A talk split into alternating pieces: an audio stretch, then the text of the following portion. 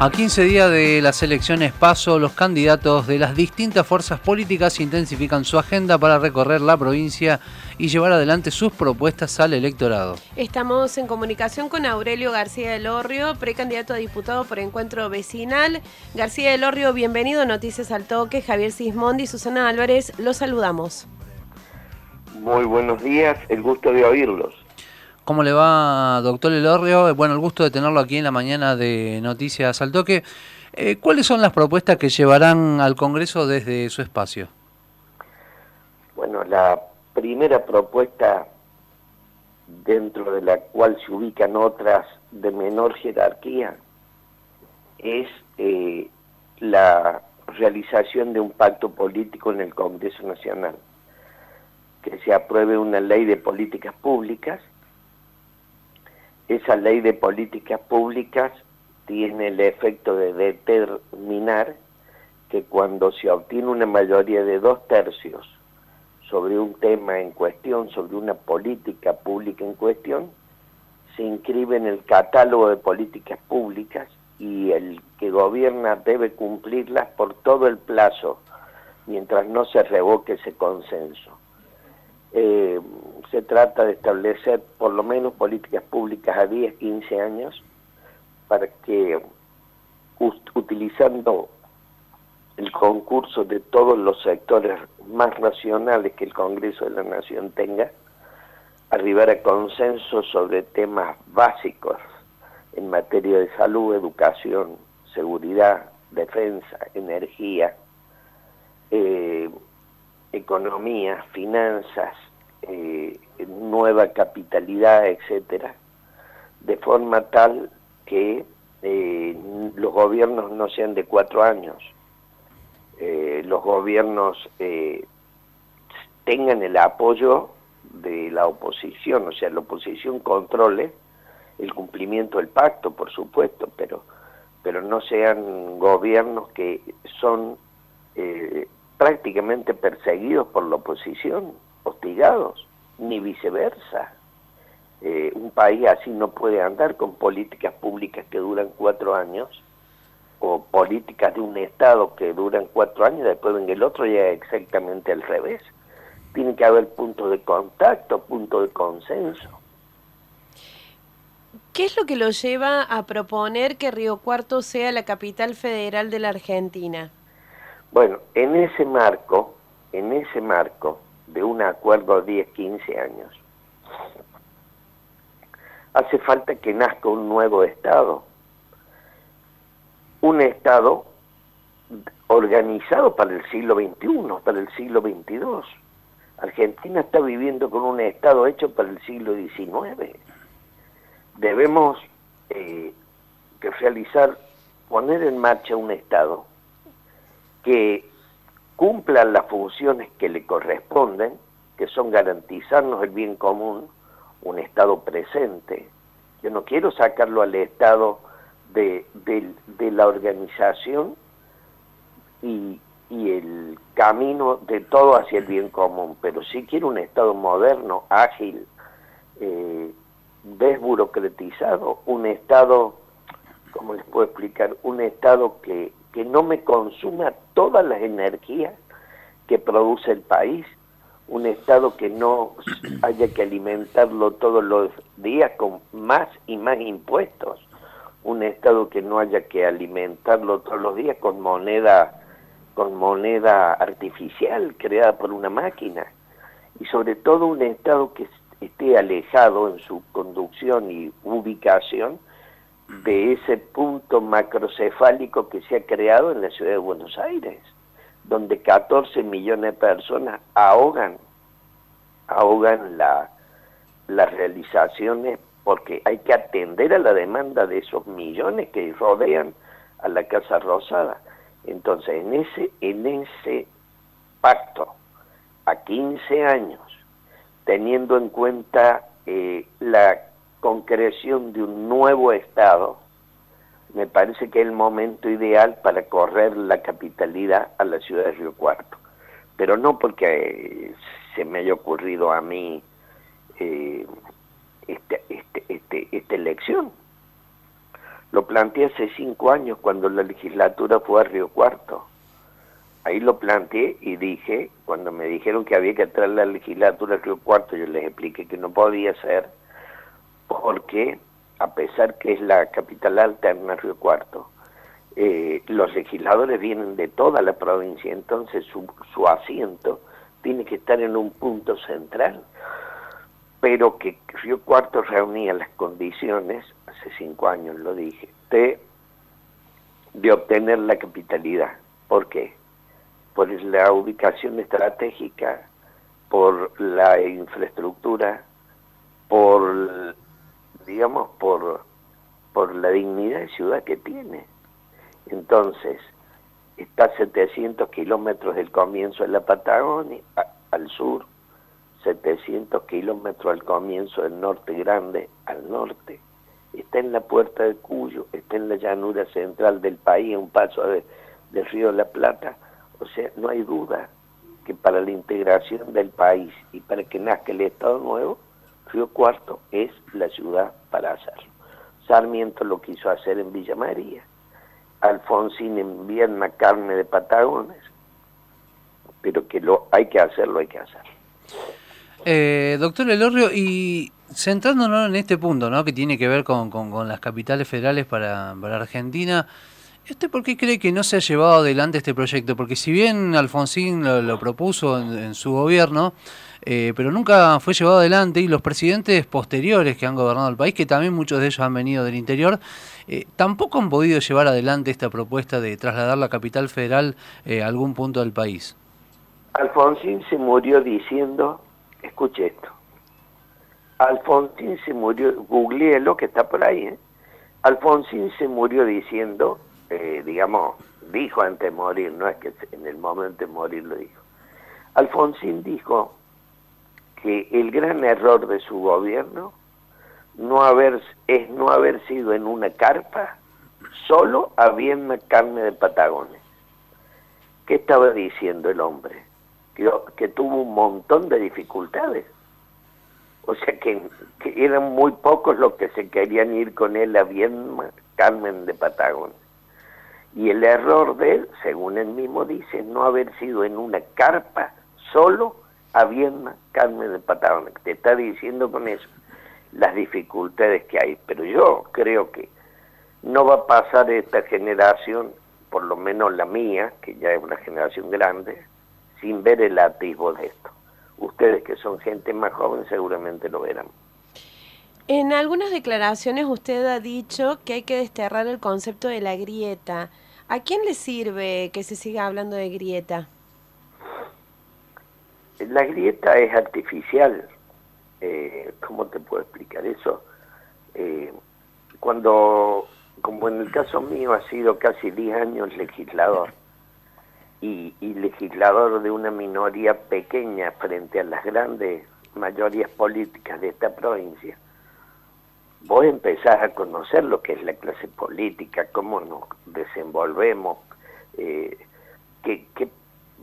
cuáles son, eh, digamos, los, los criterios para la conducción de un cuerpo parlamentario. La verdad que solamente hay que estar ahí para entenderlo, pero se entiende. Entonces vos te das cuenta que a pesar de las diferencias que se expresan en los debates, en, todo tipo de enfrentamientos. Todavía siguen, seguimos siendo, gracias a Dios, seres humanos con capacidad de oír y de proponer. Y a mí me pasaba, yo era duro con el gobierno peronista de Córdoba, no te voy a decir que no, pero yo terminaba la sesión y extendía mi mano buscando la superación de las dificultades que acabábamos de tener y tratar de encontrar puntos de encuentro en algunas cosas. Desde esa experiencia me permito pensar que la grieta es artificial. Esto no es Sudáfrica, donde había 300 años o 400 años de la dominación blanca sobre negro, sobre el pueblo negro, y todo tipo de humillaciones. Y cuando estalló la rebelión, de los negros y, ya era insostenible el, poder de la aristocracia esa blanca, fueron a buscarlo a Mandela a una prisión. Y Mandela claramente, en vez de empoderarse en una nueva, en grieta y remachar a, a los blancos, le extendió su mano y nació la Sudáfrica moderna. O sea que a mí no me digan que no, que no las fuerzas racionales que quedan en el Congreso este que viene, eh, los que quedan más los 128 que se incorporan, no, no sean capaces de escribir políticas públicas para su patria. Recordamos que estamos en comunicación telefónica con el doctor eh, Aurelio García Elorrio, precandidato a diputado por Encuentro Vecinal. Eh, doctor Elorrio, ¿hay posibilidades que en algún momento que otras fuerzas puedan romper eh, con el bipartidismo hegemónico? ¿Cree que la gente apunta también a esto a un futuro? ¿Es posible también en contra de estos aparatos? Eso, eso, a ver, el voto eh, como estamos jugando a la grieta, como estamos jugando, a la, está el país en, una grieta artificial, te digo, eh. pero da para un programa entero para demostrarte que la grieta es artificial. Eh, cada polo de la grieta junta millones de votos, pero ojo, esos millones de votos no son de cada polo de la grieta son de dónde se va ubicando la gente frente a, al temor y al miedo que le plantean. Pero no es que sean votos de, de, estructuras políticas antagónicas. No, no, eso se acabó en la Argentina. Te diría que los votos ya no son de nadie.